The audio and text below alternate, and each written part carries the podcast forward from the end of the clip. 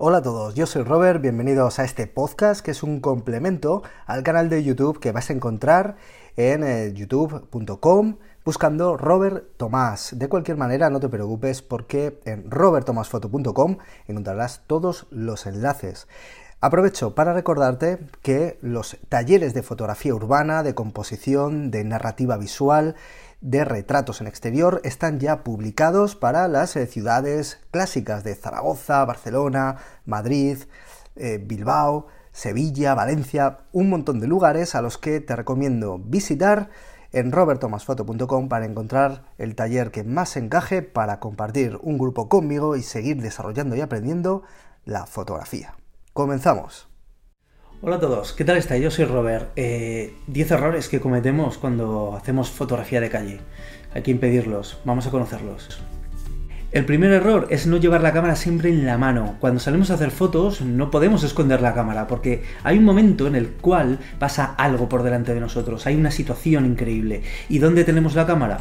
En la mochila en la bandolera, guardada.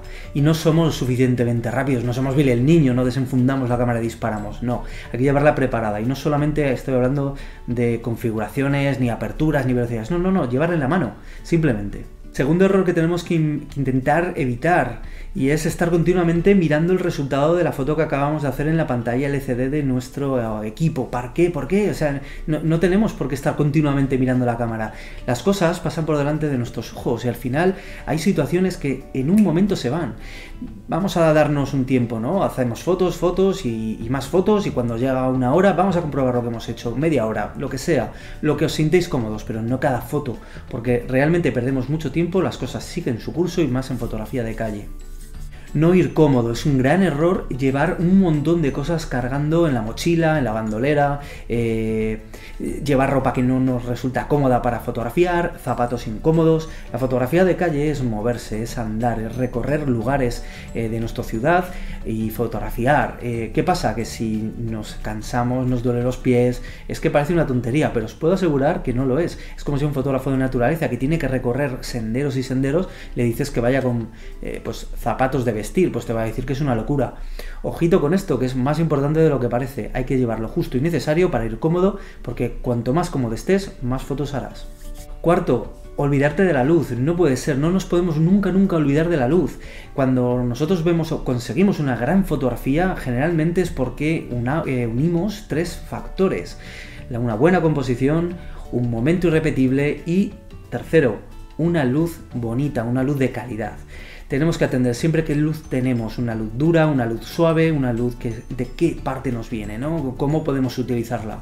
Nunca nos olvidemos de la luz, por favor, porque entonces sí que podemos cometer errores que luego no nos van a salvar en Photoshop.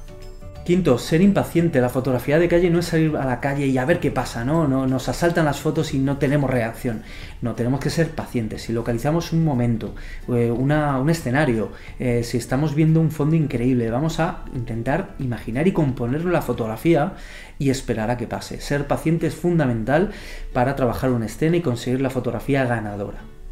Sexto, no saber qué quieres contar. Cuando salimos a fotografiar tenemos que tener una especie eh, de hilo argumental, tenemos que contar historias. Esto que se suele decir de en nuestras fotografías tienen que contar una historia. ¿Cómo van a contar una historia si no sabemos nosotros, que somos los guionistas, los directores, no sabemos lo que vamos a contar? Esto es muy fácil. Cuando nosotros cargamos a nuestra cámara un objetivo angular, sabemos que damos mucho contexto, que contamos mucho, que nos vamos a tener que acercar. Si cargamos un objetivo tele, sabemos que vamos a personalizar mucho, vamos a buscar protagonistas, vamos a focalizar totalmente la acción comprimiendo los planos, todo lo contrario que con un angular. Y con una lente normal de 50 milímetros vamos a trasladar al, espectador lo que estamos viendo nosotros de una manera pues mucho más normal si queréis, eh, incluso diría a veces más anodina, pero no falta de creatividad porque todo depende de nuestra propia visión. Es decir, que tenemos que saber un poquito en qué lenguaje nos estamos moviendo cuando vamos a salir a hacer fotos. Séptimo, andar con miedo pensando que todo el mundo nos mira, que todo el mundo está pendiente de nosotros. Realmente esto no es así. La gente cuando va sea por la calle, cuando anda por ahí, no está pendiente a lo que haces tú.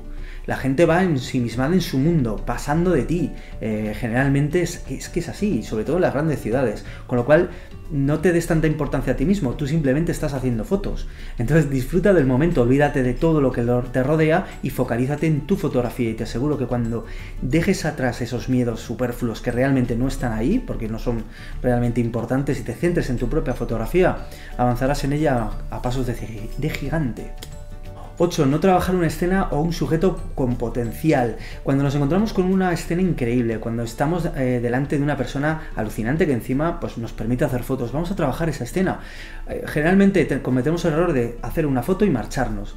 Y si tenemos la oportunidad y además eh, pues, la situación lo requiere, vamos a hacer más. Horizontal, vertical, nos acercamos, cambiamos el ángulo. bueno, a veces hacemos una, dos, tres, cuatro, siete, ocho, diez fotos y a la undécima es cuando conseguimos la ganadora.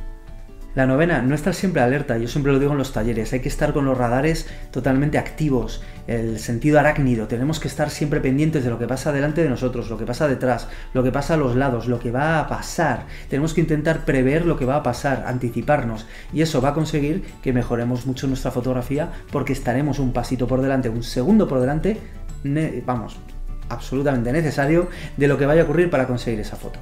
Y decimos no conocer la cámara, es que parece obvio, pero realmente el manual de la cámara no está solamente por, eh, pues, por, hacer adorno. Sé que es un coñazo, sé que es un aburrimiento, pero al menos tenemos que identificar esos botones, esas ruletas, esos lugares recónditos del menú en donde nos van a hacer conseguir fotografías. No hace falta conocer todo lo que tenga nuestra cámara, que ya sabemos que las cámaras tienen un montón de cosas actualmente, pero tenemos que ver exactamente qué tipo de fotografía necesitamos, dónde podemos cambiar rápidamente la ISO, dónde podemos cambiar el área de enfoque, la forma de enfoque, eh, todo eso lo tenemos que tener muy a mano y si lo podemos personalizar en la cámara, mucho mejor.